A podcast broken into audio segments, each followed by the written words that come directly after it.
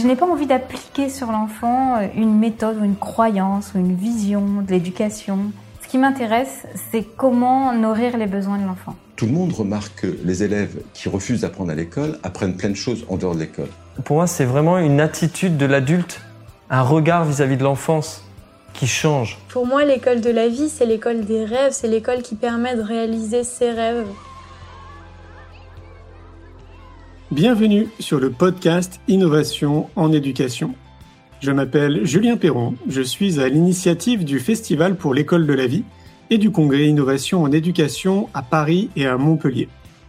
Voilà maintenant plus de 8 ans que je mets beaucoup d'énergie autour de l'éducation, convaincu que tout part de là. À travers ce podcast, vous allez découvrir de nombreux professionnels qui se mobilisent pour accompagner les parents, les enfants et les enseignants.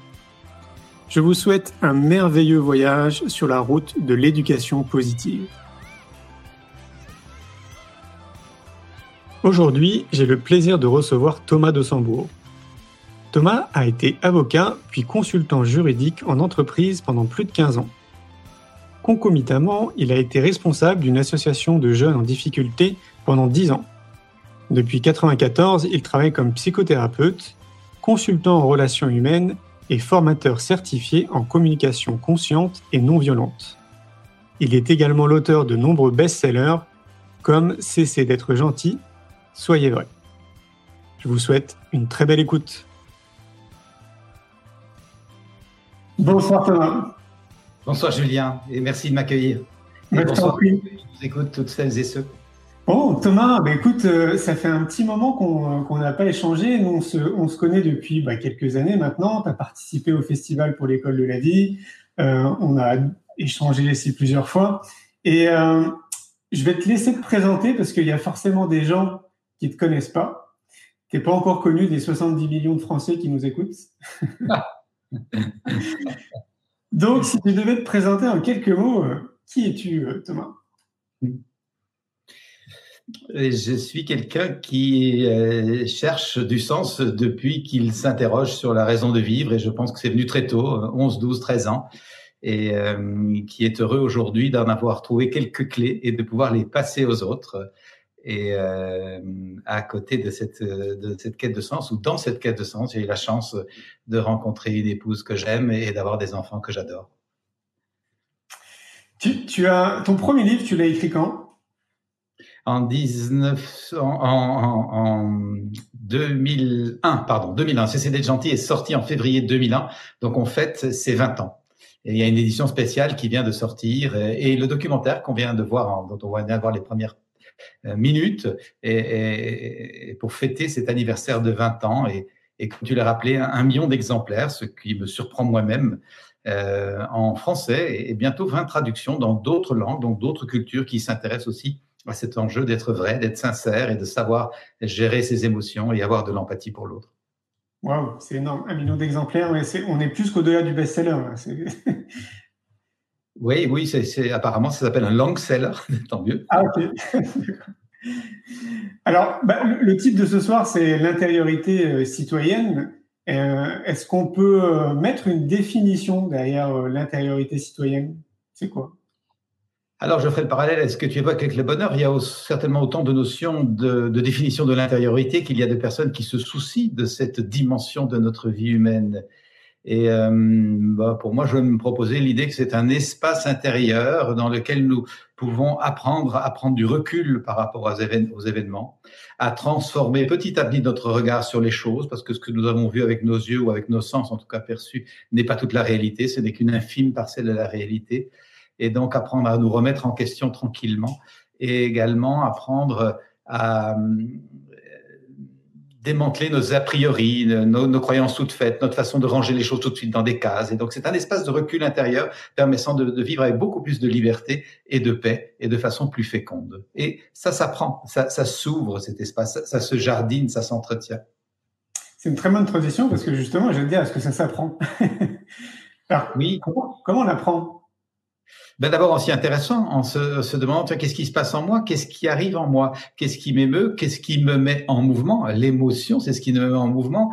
Et ceux qui nous écoutent, celles et ceux qui nous écoutent et qui connaissent un peu la communication non violente savent qu'on est attentif en communication non violente à écouter les sentiments parce qu'ils sont des, comme des clignotants sur un tableau de bord. Ils nous renseignent nos besoins, nos besoins nourris quand les sentiments sont joyeux et nos besoins pas nourris quand les sentiments sont pas joyeux, sont tristes ou, ou désagréables à vivre. Et donc, cette écoute de soi, permet de dégager vraiment un, mouvement de boussole qui va nous orienter de plus en plus vers ce que nous aimons en nous permettant de comprendre ce que nous n'aimons pas et comment quitter ce que nous n'aimons pas. Et c'est là qu'il y a une dimension citoyenne à ce travail-là, c'est que la plupart du temps, la violence vient quand on ne sait pas écouter, qu'on a laissé les gougouttes s'accumuler dans le vase et qu'à un moment, on dit, toi, t'es la goutte qui fait déborder mon vase. Ce qui est quand même un extraordinaire déni de responsabilité parce que qui est responsable de mon vase si ce n'est moi? J'ai donc besoin d'apprendre à écouter ce qui se passe dans mon vase, à la fois les joies, mais aussi les gouttes d'amertume, de tristesse, de colère qui petit à petit, petit à petit s'accumulent. Et donc, j'ai besoin de savoir comment on les traite. Bah oui, mais alors justement, je, vais prendre un peu la défense euh, de, l'ensemble des citoyens. je vais me mettre dans l'impôt d'un citoyen lambda qui est un peu en mode métro, boulot, dodo. Euh, comment, comment je fais? Euh, moi, j'arrive chez moi, il est 21h, euh, j'ai mes enfants à m'occuper, euh, j'ai ma femme aussi à m'occuper, je dois préparer à manger. Voilà, il est super tard, après je dois aller me coucher, mais à quel moment dans, dans la journée, dans cette vie qui va à une vitesse hallucinante, et, et plus les années passent et plus ça va vite, à quel moment je prends ce temps justement pour s'occuper de moi? Avec la même simplicité et régularité que j'ai appris à me brosser les dents. J'ai appris à prendre une douche régulière. J'ai appris à changer de vêtements régulièrement. J'ai appris ce soin physique. Et c'est devenu une hygiène euh, évidente dans nos vies. Eh bien, je vais faire la même chose sur le plan psychique. Je vais instaurer des petites règles d'hygiène régulière. Et je propose déjà dans CCD d'être gentil il y a plus de 20 ans, trois minutes, trois fois par jour de présence à soi. Le matin, à midi, le soir, peu importe quand. Trois minutes pour écouter ce premier humain dont nous avons la charge, qui est nous, pour vérifier comment il va, cet humain. Comment tu vas? Comment tu te sens? Qu'est-ce qui te met en joie? Qu'est-ce qui te rend confiance? Qu'est-ce qui t'émerveille dans la vie? Qu'est-ce que tu chéris pour nourrir cette fibre et comprendre les besoins qu'il y a derrière? L'appartenance, le lien, l'amitié, la fidélité, l'émerveillement, la beauté, la douceur. Je nourris, je chéris. Et donc, ça grandit en moi comme un jardinage. Mais en même temps, j'écoute ma colère, ma tristesse, mon dépit, mon amertume, ma solitude pour aller voir quels sont les besoins qui sont en creux. Je manque de reconnaissance, je manque d'appartenance, je manque de trouver ma place. Bon, j'attends que ça tombe du ciel. Eh ben non, je vais voir comment puis-je prendre soin de ça. Et le fait de côtoyer régulièrement cet espace intérieur fait que tout d'un coup des pistes pour nourrir mes besoins se mettent en place. Et quand je dis ça, je demande à personne de me croire sur parole, mais juste de bien vouloir l'entendre parce que la vie est puissante. Si nous en prenons soin, ça ne peut pas ne pas pousser, germer, grandir, éclore. Il suffit juste d'y apporter notre attention. Et donc, ça commence petit. Et ce que j'observe simplement, c'est que si nous voulons bien nous maintenir cette petite discipline de trois minutes, trois fois par jour, ben ça devient comme un réflexe évident. Avant de tenir une réunion d'équipe avec des gens dont je voudrais qu'ils soient ensemble, je vérifie est-ce que moi, je suis ensemble? Est-ce que je suis centré? Ou est-ce que je suis tiré à, tiraillé à gauche et à droite par toutes sortes d'émotions qui me dispersent? Et donc, je vais apprendre cette hygiène de conscience, cette intériorité citoyenne qui me permet de tenir la réunion avec avec une présence, avec une assise. Et donc, on voit bien de nouveau la dimension citoyenne de ce travail de connaissance de soi. On a largement dépassé les enjeux du développement dit personnel. Ça, c'était autrefois. Aujourd'hui, on parle de développement social durable qui commence ici. Et ouais, en fait, ça, ça, rejoint très près euh, ce que je dis depuis de nombreuses années. Moi, je dis qu'on a une responsabilité citoyenne de s'occuper de soi. C'est vraiment ça. Ah ben absolument. Absolument. L'image classique, c'est dans les avions, on vous apprend à d'abord faire respirer l'enfant s'il y a une perte de, de pression, euh, de mettre, de d'abord respirer vous-même, pardon, mettre votre masque pour pouvoir justement vous occuper de l'enfant en n'étant pas vous-même asphyxié. C'est de bon sens au fond. C'est vraiment euh, charité bien ordonnée commence par soi-même. Nous avons juste oublié ça, et donc euh, nous sommes piégés dans le faire, faire, faire, les obligations, les choses à gauche et à droite. Et j'étais là-dedans. J'étais dans cette course du fameux hamster dans le tambourin. J'en parle dans mon bouquin sur euh, être heureux n'est pas nécessairement confortable pour euh, apprendre à petit à petit quitter la course, petit à petit reprendre la maîtrise du tambourin qui était emballé et qui nous fait courir à son rythme et non plus à notre, retrouver notre rythme et donc pacifier notre rapport au temps. Et ça, vraiment, c'est un enjeu de société aujourd'hui. On a créé une société qui s'emballe parce que nous nous sommes emballés. Désemballons-nous, si j'ose dire, et retrouvons nous-mêmes des rythmes plus posés et l'ensemble de la société va se poser inévitablement. C'est nous, la société. Et je ne dis pas que ce soit facile, et je ne dis pas que ça se fasse d'un coup. Je dis seulement qu'à mes yeux, c'est une urgence parce que nous sommes une société qui court comme un Titanic aveugle sur un iceberg évident. Quoi. Ouais, c'est exactement ce que je dis. Mais du coup, est-ce que tu penses que, parce que dans la continuité de ce que tu dis, euh, pour moi, il y a aussi d'autres facteurs qui sont importants, et je pense notamment à l'alimentation, donc de trouver des aliments qui sont bons pour notre santé, euh, d'avoir une activité physique régulière, de faire attention à son sommeil, euh, de s'entourer d'informations positives et de gens positifs, euh, d'aller le plus régulièrement dans, auprès de la nature, donc de se rapprocher de la nature le plus souvent possible. Vois, il y a plein de petits euh, outils comme ça, comme tu le dis, en fait, à intégrer dans notre quotidien pour que ça devienne une routine. Mais c'est, à mon sens, c'est pas juste prendre le temps de s'écouter, c'est peut-être toutes ces petites choses aussi à mettre en place. Absolument, je te rejoins. Euh, tu nous parles là de toutes sortes de, de, facteurs convergents qui nous permettent de rester en santé et, d'avoir notamment une bonne immunité. C'est vraiment d'actualité. S'il y a une grosse absence dans toutes les conversations qu'on entend aujourd'hui, c'est l'immunité. On oublie de nous parler de, de muscler l'immunité par une vie saine et la nature, comme tu dis, la méditation, la contemplation, l'enchantement, le fait de contempler des choses belles et bonnes, de relire de beaux poèmes, de relire des textes magnifiques, de se nourrir de choses qui nous, qui nous, qui nous font du bien en grande profondeur, qui nourrissent notre être et notre âme. Eh bien, on n'a pas parlé de ça dans toute la pandémie. Euh, donc, euh, je, te rejoins pleinement. Nous avons besoin de retrouver, de, recréer, parce qu'on l'a souvent oublié, euh, ces espaces de reconnexion avec la beauté d'être en vie dans un monde vivant. Oui, c'est en fait, c'est revient au même que de dire que c'est quelque part de se déconditionner de tout ce qu'on nous a appris. c'est clair. C'est pour ça que le travail n'est pas évident et que ça n'est pas nécessairement confortable, comme le, le titre de mon bouquin. C'est qu'il y a, il y a, un, il y a un double travail. Il y a à désapprendre et il y a à réapprendre. Bah, c'est un peu de boulot, quoi. Ça se fait pas d'un coup.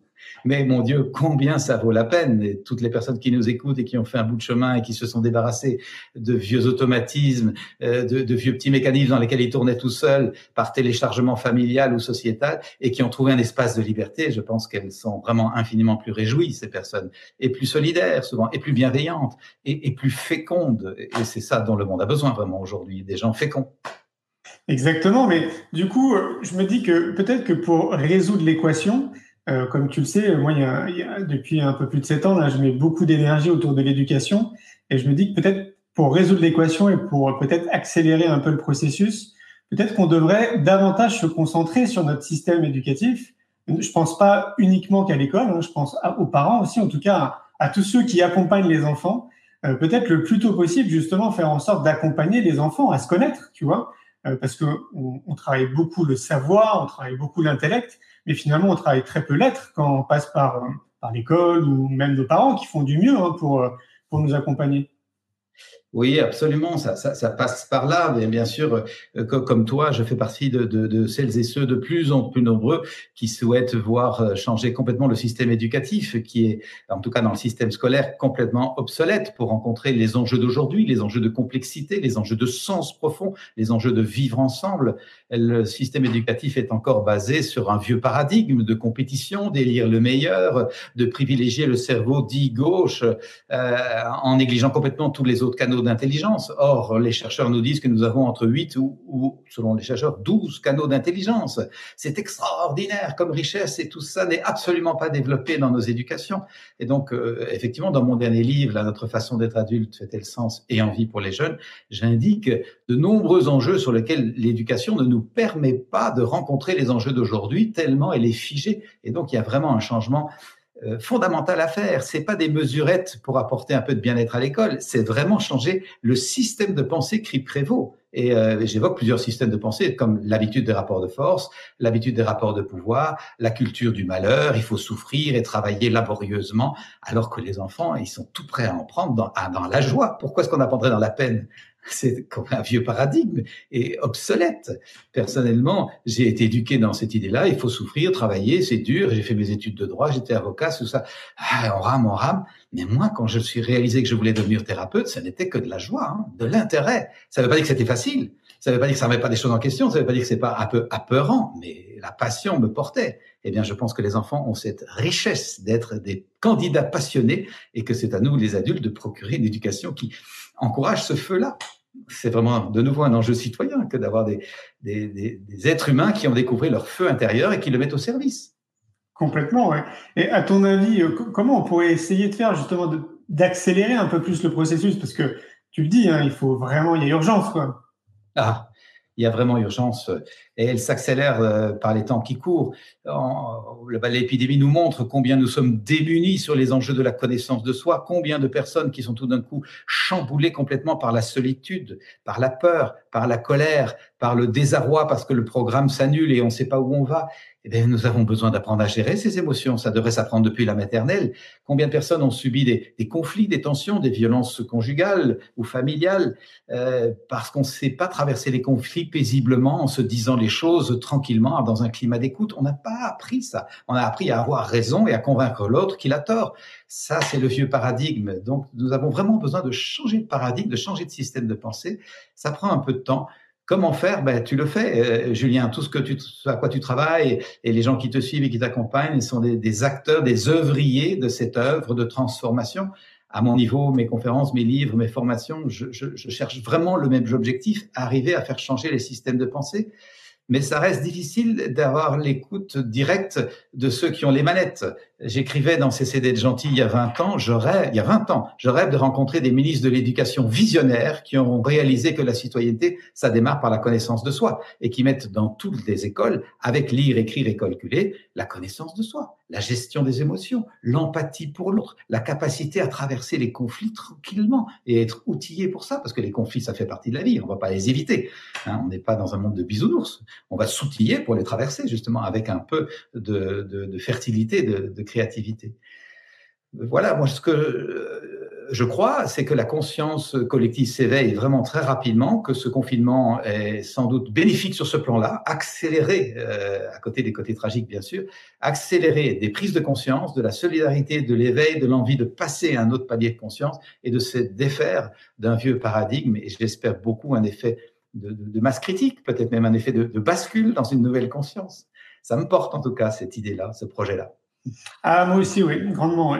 Et, d'ailleurs, tu, disais donc, euh, quelque part, euh, tu faisais partie un peu des visionnaires en disant, il y a 20 ans en arrière, euh, tu rêvais de rencontrer des ministres de l'Éducation nationale qui seraient visionnaires. Est-ce que tu as l'impression justement qu'en 20 ans, on, va quand même dans la bonne direction, que ça avance quand même dans la bonne direction?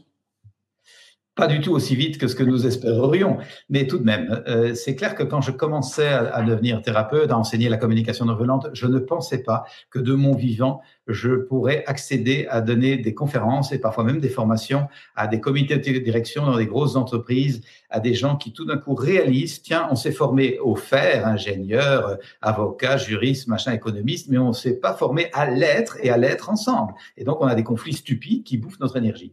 Et donc, je n'aurais pas imaginé arriver sur des tapis feutrés dans des grandes tours à la Défense à, à Paris pour donner des conférences sur la bienveillance, sur l'empathie, sur la connaissance de soi, sur le silence intérieur. Et ces enjeux commencent à passer. Donc, c'est quelque chose qui est quand même extraordinaire. Et je ne suis pas le seul. Nous sommes de nombreuses hum, personnes dans le, dans le métier que nous faisons de, euh, de d'encouragement à, à, plus de conscience, plus de responsabilité, plus de discernement, plus de paix, à hum, accéder à des endroits où nous n'aurions pas cru accéder il y a une vingtaine d'années. Donc ça bouge et ça bouge doucement. Je suis euh, dans l'éducation, je suis le parrain de l'association Déclic CNV et Éducation, qui apporte donc la, les clés de communication non violente auprès des, des, des, enseignants. Si, si les enseignants sont élevés dans cette conscience, en ayant abandonné les rapports de pouvoir, en ayant abandonné la culture du malheur, en ayant euh, appris à se défaire de la méfiance et à créer de la confiance, on a, des clés pour un changement de paradigme considérable. Et donc, voilà une association qui fait un travail fantastique auprès de l'éducation nationale et euh, qui commence à avoir l'oreille favorable de, beaucoup d'inspecteurs qui réalisent qu'effectivement, si on n'apprend pas la relation, on va tous se taper dessus. Quoi. Ah oui, oui, c'est évident. Hein. c'est sûr. Mais c'est, pour moi, c'est, euh, hein, de, mon prisme, moi, je te dis, ça fait un, un peu plus de sept ans maintenant que tu mets de l'énergie là-dedans. Moi, j'ai vraiment l'impression que ça avance assez vite quand même. Parce que bah, du coup, je suis en contact avec des gens du ministère. Maintenant, on bosse aussi avec l'UNESCO. Euh, notre festival, il attire un peu plus de 15 000 personnes quand même maintenant tous les ans à Montpellier, donc on rencontre beaucoup de gens. Et j'ai vraiment le sentiment que euh, nos initiatives participent, je pense, à vraiment un éveil collectif dans le monde de l'éducation pour essayer, euh, pour inspirer peut-être d'autres aussi à mettre de l'énergie dedans. Et moi, j'ai vraiment... Alors, bon, je suis quelqu'un d'optimiste hein, de nature, mais j'ai vraiment le sentiment que ça s'accélère en fait d'année en année. Et là, encore plus pendant le confinement, je te rejoins à 100%. Euh, je crois que ça a été un accélérateur là, de, de prise de conscience, donc c'est formidable pour moi de ce point de vue-là. Euh, mais c'est vrai que, ouais, de mon prisme, je, je, pense que si on se revoyait d'ici aller une quinzaine d'années, qu'on faisait un, un, autre live, euh, je, je, me laisse espérer qu'il y aurait vraiment une grande marge de progression. Quoi. Oui, oui, oui, certainement. Je te, je te rejoins et je, je, suis, je suis plutôt bien sûr confiant, euh, mais il y a une petite partie de moi qui est quand même un peu impatiente que ça s'accélère et, et euh, que, que ça aille plus vite. Euh, j'ai eu beaucoup d'occasions de réfléchir aux enjeux d'éducation, ayant trois filles qui sont des jeunes adultes maintenant, mais qui ont passé par euh, un système euh, scolaire traditionnel, bienveillant et de bonne volonté, mais avec malheureusement les, les, les lacunes que, que, je vois d'emblée, évidemment, et qui pourraient être si facilement comblées euh, sans, sans, beaucoup de moyens, hein, avec juste un peu de, de, de pivotement de conscience. Euh, je, je, je, vois quand même qu'il y a de plus en plus de personnes qui s'éveillent à ça et qui ont envie de, changer les choses. Alors, ben merci de, de rassembler, de, de, créer des plateformes comme ça où on, ça fédère des consciences ensemble. J'espère que ça crée des, des, champs morphiques, comme dit Rupert Sheldrake, le, le biologiste anglais. Oui, oui, bah, je te confirme. Je, c est, c est, ça crée ce phénomène. Ouais. Tu vois, tu, tu, tu, disais quelque chose et je te reprends là-dessus parce que je trouve que c'est important. Ça ne coûte pas d'argent. Ah oui, c'est ça. Et ouais, parce que souvent on peut entendre oui, mais on n'a pas de sous, euh, oui, mais c'est compliqué, etc. Mais non, en fait, ça, c'est juste de changer de regard, tout simplement. Quoi. Eh, complètement, absolument. Absolument. Et puis l'argent, c'est un choix. Euh, euh, j'ai fait des propositions dans des écoles et, et, et euh, de, de, donner quelques journées de formation. Et ben, on n'a pas de budget parce qu'on doit repeindre les couloirs. Qu'est-ce que vos élèves préfèrent Apprendre à mieux être écouté, compris, accompagné ou des couloirs peints? C'est quoi le choix? On est dans le faire ou on est dans l'être? Ouais, Tu fais bien de le dire. Moi, je dis très souvent qu'on est la résultante de nos choix. Donc effectivement, hein, c'est où est-ce qu'on place le choix C'est dis. C'est clair. Alors, on parle justement bah, du, corps enseignant, euh, de l'éducation. Moi, je pense aux parents et je me dis, euh, bah, quand t'es parent, il n'y a pas de mode d'emploi, tu vois, qui arrive. Et donc, tous les parents, ils font du mieux qu'ils peuvent. En tout cas, je me laisse à croire que tous les parents font du mieux qu'ils peuvent. Et on voit bien que le rôle de parent, c'est extrêmement difficile parce qu'on nous a pas appris justement à être parent. Est-ce que tu penses que du coup, ce serait une bonne idée je te, donne un peu l'idée que j'ai. Euh, moi, je, rêve là de plus en plus d'une espèce de journée de prévention pour les futurs parents. Tu sais, un peu comme la prévention routière, où on aurait une journée de prévention avec des professionnels, par exemple comme toi et plein d'autres, qui pourraient sensibiliser les futurs parents dans leur rôle de parents. Qu'est-ce que tu penses de ça? Ah ben Bien sûr, c'est vraiment de, la prévention. Euh, c'est un des projets de l'association Déclic dont j'ai parlé, dont, je suis le, président d'honneur, de côtoyer les, communes, mais aussi les mutuelles qui font souvent des cadeaux aux, jeunes couples qui vont avoir un enfant. On, le, on, leur donne une poupée, on leur donne un, paquet de pampers, on leur donne des petits présents comme ça symboliques dans l'ordre matériel. Mais ce serait d'ajouter un petit manuel du parent débutant. Quels sont les, les, les, les, moyens de se mettre en lien avec cet être humain qui débarque et qui a des, un peu des angoisses et qui cherche sa place sur cette terre-là, comment l'écouter avec bienveillance, comment éviter les vieux scénarios de gronder son enfant, évidemment de le punir, comment évacuer la punition au musée des horreurs? Et, euh, et, et comment faire des liens, créer du nous avec ces humains qui viennent à travers nous? Je, euh, j'ai confiance que ça aurait beaucoup de succès parce que euh, bien sûr que quand un jeune couple attend un enfant, ils ont envie de faire du mieux qu'ils peuvent et cependant on en a tellement de, témoignages, euh, malgré eux les vieux schémas reviennent et, euh, donc on, reproduit assez souvent les traumatismes qu'on a soi-même subis. C'est tellement dommage d'être dans ce mécanisme pavlovien, cette automatisation. Il est plus que temps que nous apprenions à reprendre de l'autonomie par rapport à ça, à défaire les programmations et à inventer, créer une nouvelle façon d'être ensemble. Donc, euh, je te rejoins euh, parfaitement dans ce projet-là. C'est une super idée. Hein. Tu, tu, vas la mettre en place? Volontiers, si on m'y aide, je serais heureux d'y contribuer. Euh, je serais heureux d'y contribuer en tout cas. Je ne sais pas si j'ai moi la possibilité de mettre ça en place, mais de réfléchir à, ce petit carnet. Euh, Catherine Guéguen a écrit un petit manuel illustré d'ailleurs à l'usage des futurs parents, euh, qui est un beau petit livre, euh, bande dessinée comme ça, très sympa, qui donne déjà des clés pour être à l'écoute de ce petit être qui débarque et qui se demande ce qu'il fout là. C'est clair. C'est une bonne transition parce que j'ai interviewé Catherine avant, euh, bah, avant Noël, en fait. Et Catherine nous a révélé un truc très intéressant. Elle nous disait que la semaine d'avant, euh, il y avait euh, quelqu'un du ministère de l'Éducation nationale qui lui avait passé un coup de fil et qui lui disait, écoutez, on ne comprend pas, mais ces derniers mois, on reçoit énormément d'appels et de mails d'enseignants qui veulent se former à la CNV. Ah bah tu vois. Ben oui, ça m'étonne pas du tout. C'est pas des, heures d'entraînement, c'est juste pivoter à l'intérieur de soi. Le nombre de gens qui font deux journées d'introduction ou trois journées d'introduction à la CNV et qui réalisent, ça change complètement mon regard sur moi, sur les rapports de force que j'entretenais avec moi, sur mes divisions intérieures que j'ai besoin de réconcilier, sur mon conjoint, sur mes enfants, euh, sur euh, mes collègues. C'est un chiffre de conscience. C'est au fond, c'est pas plus compliqué que ça. Il faut juste le faire. D'ailleurs, est-ce que tu peux euh, nous expliquer ce que c'est précisément la, CNV Parce que je te pose cette question parce que tu vois, alors oui, il y a une évolution euh, depuis une vingtaine d'années, hein, c'est sûr. Hein, bah, c'est clair qu'il y a, il y a 20 ans en arrière, peut-être qu'on n'aurait pas pu encore parler de CNV parce que peut-être qu'on nous aurait dit qu'on faisait partie d'une secte. Donc il y, a, vraiment une évolution, mais il reste encore quand même euh, à ce stade des personnes qui sont, qui peuvent être hermétiques à la CNV, à d'autres approches comme ça. Est-ce que tu peux nous expliquer concrètement ce que c'est? Il est de l'expérience que les humains ont des besoins, qu'ils vont bien quand ces besoins sont pris en conscience, respectés et nourris, et qu'ils vont moins bien quand ces besoins sont ignorés et donc bafoués. Et que quand ils vont moins bien, ils sont souvent violents sur les autres ou sur eux-mêmes. Et que donc, en apprenant à reconnaître nos besoins, à mettre un mot dessus et à chercher une stratégie pertinente pour nourrir ce besoin, nous sortons de cette euh, espèce de sortilège euh, d'être coincé à l'intérieur de soi sans se comprendre. Et donc la communication non violente invite à prendre conscience du vocabulaire des sentiments, parce qu'ils sont des indicateurs, comme je l'ai dit plus tôt, de nos besoins, et du vocabulaire de nos besoins, pour apprendre à nommer ce qui se passe en soi, si je suis pas confortable avec quelque chose que fait mon conjoint, je peux lui balancer un t'es un égoïste, tu penses qu'à toi. Et ça, ça casse le lien parce que l'autre me répond égoïste toi-même, t'as vu comment tu me parles. Et on est dans l'agression, c'est le vieux paradigme. On va quitter ce vieux paradigme. Et donc, je vais apprendre à nommer ce qui se passe en moi. Tiens, quand tu sors sans me dire où tu vas ni quand tu reviens, moi, je me sens triste parce que j'aime bien le lien et le contact. Serais-tu d'accord de me dire ce que tu fais? Sentiment, besoin, demande. Il y a plus de chances. Pas toutes les chances. C'est pas magique. C'est un travail, ça se tisse et on crée petit à petit entre je et tu, on crée du nous.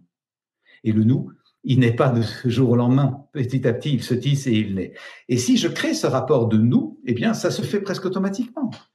Et c'est ça que nous avons absolument besoin de recréer aujourd'hui tant individuellement, enfin personnellement dans nos vies personnelles de couple et de famille, mais dans nos classes, dans nos équipes de travail et sur le plan de la société, sur le plan national, nous avons absolument besoin d'être chacun des tisserands du lien social qui a été sérieusement déchiré, démantelé ces dernières années. Et donc voilà, la communication non violente, c'est vraiment un, un outil de connaissance de soi qui permet par le biais du fait que je comprends mieux ce qui se passe en moi, avoir des clés pour mieux comprendre ce qui se passe en l'autre. Et c'est donc vraiment un, outil qui nourrit le lien à l'horizontale d'abord, mais également dans l'ancrage en soi. Et un bénéfice qui n'est pas des moindres, c'est qu'il y a un aspect aussi d'éveil de conscience qui naît de ce travail de discernement. Et donc, c'est tout bénéfice. Je me relie à moi, je me relie aux autres, et je retrouve davantage d'inspiration, de verticalité. C'est vraiment un, outil que je ne cesse de trouver incroyablement pertinent. Et euh, bah, la plupart des formateurs en communication non violente sont débordés de demandes parce que les gens perçoivent ce bénéfice et ont envie de vivre autrement que dans les vieux paradigmes. Est-ce qu'on peut dire que tu es à l'origine de l'idée de passer du jeu au nous? Oh, je pense pas que je sois le premier à avoir pensé ça. Euh, J'imagine que d'autres personnes ont, senti ce besoin de bien connaître le jeu pour pouvoir le mettre au service du nous.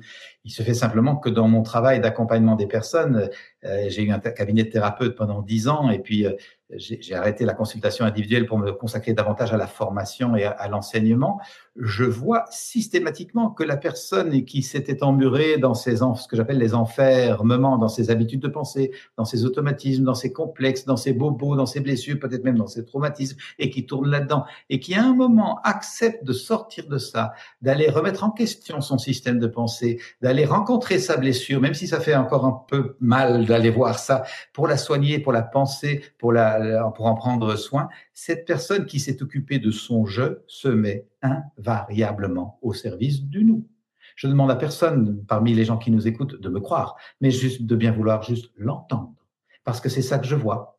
Et que donc je mesure que notre vraie nature est la générosité, le partage, la bienveillance et l'empathie. Et que si nous ne sommes pas dans ces attitudes de générosité, de bienveillance et d'empathie, c'est que nous avons été blessés et meurtris et que donc il est temps de prendre soin de notre blessure ou meurtrissure pour nous en défaire. C'est comme ça que la notion de je au nous m'est venue, avec également cette conscience que je viens d'évoquer, que ça donne un ancrage, l'intériorité donne un ancrage en soi qui permet un éveil de conscience, une inspiration chacun mettra les mots sur ce comme il le souhaite sur ce que sur cette inspiration. On peut l'appeler le souffle, la grâce, l'esprit, Dieu, Jésus, Allah, Mahomet. Euh, peu importe les mots. C'est clair que cette inspiration existe, est disponible. C'est une ressource dont nous parlent presque de façon convergente la plupart des traditions, et que nous avons coupé le lien avec cette habitude de vivre une vie intérieure. Nous avons créé une une laïcité étouffante asphyxiante. La laïcité, ce n'est pas l'abandon de la vie intérieure. La laïcité, c'est la cohabitation respectueuse, riche et féconde de toutes les formes de vie intérieure, religieuse ou pas, spirituelle ou pas, euh, philosophique, etc. On peut vivre ça de toutes sortes de façons. Ce qui est précieux, c'est que chacun sente qu'est-ce qui me fait vivre une vie intérieure de plus en plus grande, de plus en plus riche, qui me pose, qui me rend tranquille, paisible, bienveillant, accueillant, solidaire, partageant c'est ça vers quoi nous avons besoin d'aller. Et voilà, c'est comme ça que petit à petit, le, la notion de, du jeu au nous, avec cette notion d'intériorité citoyenne, m'est venue et j'en ai fait un livre donc, euh, dont tu as montré la couverture tout à l'heure et qui est sorti en 2008. Et aujourd'hui, je vois que beaucoup de gens sont intéressés par ce concept qui est repris. il y a des personnes qui font des, des colloques sur le sujet et qui me demandent l'autorisation d'utiliser le, le, nom, ce que j'accepte avec plaisir, bien sûr. Je, je suis ravi d'avoir proposé cette formule qui réconcilie deux mondes, hein, l'intériorité et la citoyenneté en principe, ça, se tire la langue. Alors qu'au fond, c'est vraiment une, danse. C'est clair. Puis, ce qui est bon de rappeler, hein, tu me dis si je me trompe, mais chacun a son chemin aussi. C'est que l'idée, c'est de conceptualiser, de bien comprendre qu'on a une responsabilité citoyenne de s'occuper de soi, mais à chacun de trouver les bons outils aussi qui sont bons pour lui. Ça peut être la CNV, mais ça peut être aussi d'autres choses. Oh, mais bien sûr, évidemment, j'apprécie beaucoup la CNV et si on me propose d'en parler, je suis assez intarissable sur le sujet parce que j'en vois le bénéfice. Mais il y a tellement d'autres approches. Et donc, euh, aujourd'hui, quelqu'un qui me dirait je ne trouve pas l'approche qui me convient, je dis bah, est-ce que tu as vraiment cherché Est-ce que tu es vraiment déterminé à changer? Parce que si tu es déterminé à changer, tu vas trouver absolument l'approche qui te convient. Et il y en a, il y en a foison et souvent très très riche. Donc, euh, je ne fais pas l'apologie d'une approche, non, je, nous encourage à trouver celle qui nous parle. Et, ce qui est intéressant dans ce que tu dis, c'est que finalement, tu es un observateur. Je ne sais pas si tu as réussi à calculer le nombre de personnes qui sont passées entre tes mains, en tout cas qui ont vécu tes stages, tes séminaires, qui ont assisté à tes conférences, etc. Mais j'imagine que c'est plus puissant quand tu effectues des stages ou des séminaires. Tu le vois de tes propres yeux, donc tu n'es qu'un témoin en fait quelque part. Et c'est ça, je trouve, qui est intéressant dans ce que tu dis, c'est que euh, tu dis, voilà, euh, vous pouvez m'écouter, mais pas forcément me croire. Mais en tout cas, ce que je vous dis, c'est que moi, je le vois. Et ça, pour ah moi, c'est important, parce que c'est de l'expérience. Ah, c'est vraiment que d'expérience, vraiment de, la pratique, de la pratique, de la pratique, et des années d'observation de processus, de clés. C'est comme ça que je fais mes livres, c'est que j'observe, j'observe, j'observe, et puis je dégage des constantes. c'est au fond une démarche scientifique simplement, et puis je les partage. Et il y a absolument euh, aucune idée toute faite là-dedans. je partage pratiquement rien euh, que je n'ai vérifié des milliers de fois.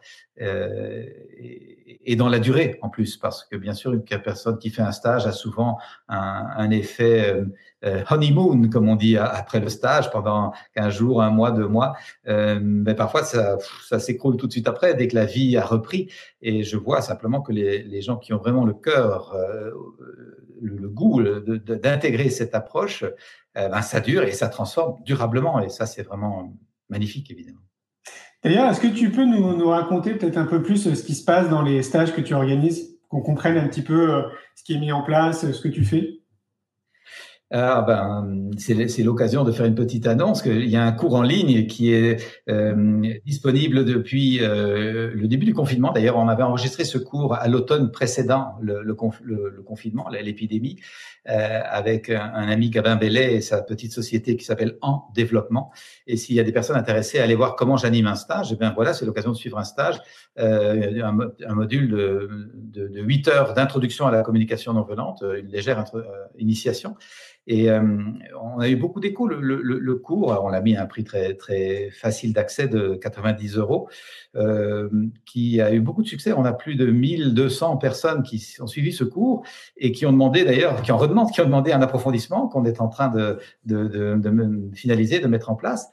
Euh, pour voir comment ça se passe. Ça se, ça se, passe avec quelques clés que je donne euh, pour expliquer quelques mécanismes, et puis tout de suite de la pratique, de la pratique sur soi dans l'écoute intérieure, empathie pour ce premier humain dont nous avons la, la charge, et puis partage et expression avec quelqu'un d'autre. Et donc je vais apprendre à exprimer ce qui se passe en moi, ce qui est un deuxième enjeu difficile, écouter ce qui se passe en moi, c'est déjà pas facile. Mettre des mots sur ce qui se passe en moi, c'est pas facile. Et puis écouter ce, qui se passe dans l'autre, c'est pas facile non plus. Et nous aurons travaillé les trois axes de la communication, qui est euh, l'écoute de soi, l'expression de soi et l'écoute de l'autre. Voilà les trois axes qui permettent la danse entre les êtres humains. Et hum, dans lesquels les, deux axes sont complètement négligés dans nos cultures. Le premier axe négligé, c'est l'écoute de soi. La plupart d'entre nous, on s'écoute pas. On parle comme ça à travers son chapeau à toute vitesse, action, réaction. Hein. On, répond sans avoir même vérifié si l'autre pose une question. Et on oublie d'écouter l'autre.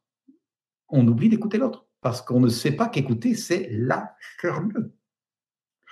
Et c'est très difficile de la fermer, surtout si on n'est pas d'accord il y a une compulsion en nous pour dire mais non, t'as pas raison, c'est moi qui ai raison parce que et on argumente. Ou alors quand l'autre nous partage des choses difficiles, on veut consoler, conseiller, recommander à ta place je, il est temps que tu, moi de mon temps j'aurai, et on prend tout ça pour de l'écoute, alors que ça forcément c'est pas de l'écoute. C'est bien intentionné et complètement maladroit. Écouter, c'est la journée. Et donc voilà des choses que nous avons besoin d'apprendre. Et donc on apprend dans les stages dès la première journée à écouter sans intervenir. Et pour beaucoup, c'est extrêmement difficile. Mais ça, c'est l'occasion de voir, effectivement, je ne savais pas écouter, je sais conseiller, consoler, donner des bonnes recommandations, je sais être le bon sauveur, la bonne sauveuse, c'est bien intentionné, mais c'est pas ça l'exercice. L'exercice consiste à apprendre à écouter, c'est-à-dire laisser la personne finir sa phrase, laisser la personne en silence après sa phrase, parce que le silence qui suit sa phrase, c'est encore cette personne, comme le silence après Mozart, c'est encore du Mozart, rappelez-vous la formule. Et, euh, et, donc permettre ce climat de confiance, d'ouverture, de profondeur qui fait qu'on va aller infiniment plus loin que si on avait balancé à ta place je ferai ceci, je te donne un bon conseil, moi je connais ça ce qui est vraiment une façon d'éradiquer l'altérité. C'est un manque de respect, le fait de ne pas écouter. C'est de la brutalité ordinaire. J'en parle comme ça dans mon dernier livre en disant qu'une des premières brutalités ordinaires, c'est le manque d'écoute dans les, le manque d'écoute, pardon, dans les couples, dans les familles, dans les classes. C'est clair. Je me souviens de mes filles arrivant d'école en disant oh, euh, qu'est-ce qui se passe? Euh, Les profs nous demandent qu'on les écoute, mais eux, ils nous écoutent pas. Comment voulez-vous faire passer une valeur en l'imposant? Ça marche plus. Ça, c'est l'ancien paradigme. Des générations de, bons élèves gentils ont subi. Mais aujourd'hui, les enfants disent, attends, attends, on va créer le climat qui nous convient à tous les deux. Hein. J'ai besoin d'être écouté comme tu as besoin d'être écouté. On est à égalité quand même. Ça ne nie pas le fait qu'il y a quelqu'un qui va transmettre quelque chose. Ça met juste un climat où on a branché la prise par un climat d'écoute et de respect mutuel. Et quand la prise est bien branchée, eh bien, figurez-vous que le courant peut passer. Beaucoup de relations, on n'a pas branché la prise, on est en train d'essayer de faire passer le courant, mais on n'a pas créé le climat. Ça marche pas. j'entends, j'entends des gens qui doivent se dire, sont tellement d'accord avec ce que tu dis, mais ça doit être tellement compliqué de le mettre en pratique, tu vois, dans ta vie comme ça, de switcher. Imaginons une personne qui demain euh, se dit, OK, allez, demain, moi, je fais le premier pas, euh, je commence à, à m'écouter, je prends ces trois minutes, trois fois trois minutes comme ça par jour. Euh, il faut quand même rappeler que c'est un long cheminement, que ça va pas se, on va pas se déconditionner comme ça du jour au lendemain. Et il faut, enfin, moi, je pense qu'il est important de rappeler que il faut surtout pas se flageller si ça met du temps. Le plus important, bah, c'est de faire du mieux qu'on peut et d'aller dans cette direction. Comme pour tous nos apprentissages, personne ne rêve d'avoir la maîtrise des mathématiques en une après-midi, ni même en un mois, ni même en un an. On sait bien que ça va prendre du temps. Personne n'imagine maîtriser le football en une après-midi, ni même en un mois, ni même en un an pour avoir la maîtrise dans un sport, dans une langue étrangère, dans une technologie, dans, un instrument de musique, dans n'importe quelle activité, nous allons consacrer de la régularité et du temps. C'est aussi simple que ça. Et petit à petit, cette compétence s'intègre.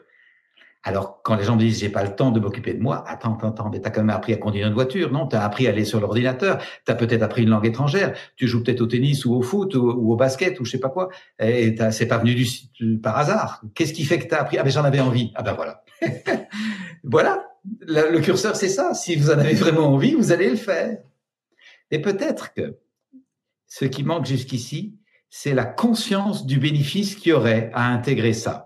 Parce qu'effectivement, quand on voit un match de foot, on se dit waouh, il joue bien, ça doit être quand même sympa. J'aimerais taper le ballon comme quand on voit un match de tennis, on dit la même chose quand on voit un concert de piano ou, de violon ou de guitare. On se dit waouh, c'est super intéressant, j'aimerais bien. Ça crée un appel et il y a moins d'évidence que les gens qui arrivent à un état de paix, de joie, de fécondité, ont fait tout ce travail derrière, la plupart du temps, sauf rare exception.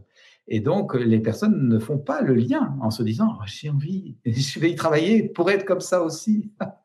Et donc, merci, euh, Julien, de rappeler que, le temps est un ingrédient, comme dans une recette de cuisine. On met pas tout ensemble, pouf, comme ça, et puis c'est fait. on prend des étapes, on laisse reposer, on, parfois des choses se mettent au frigo, sur le balcon, on attend demain. Hein, et, la meilleure soupe est celle qui a passé une nuit ou deux. Hein, donc on intègre l'ingrédient du temps. C'est vrai. Est-ce que toi, d'ailleurs, Thomas, toi qui, euh, bah, qui, qui, quand même plongé dans, dans toutes ces notions euh, depuis très longtemps, est-ce que ça t'arrive, toi, dans, dans ton expérience personnelle, d'observer parfois, de, justement, de ne pas aller dans cette direction et de te reprendre? Tu vois ce que je veux dire?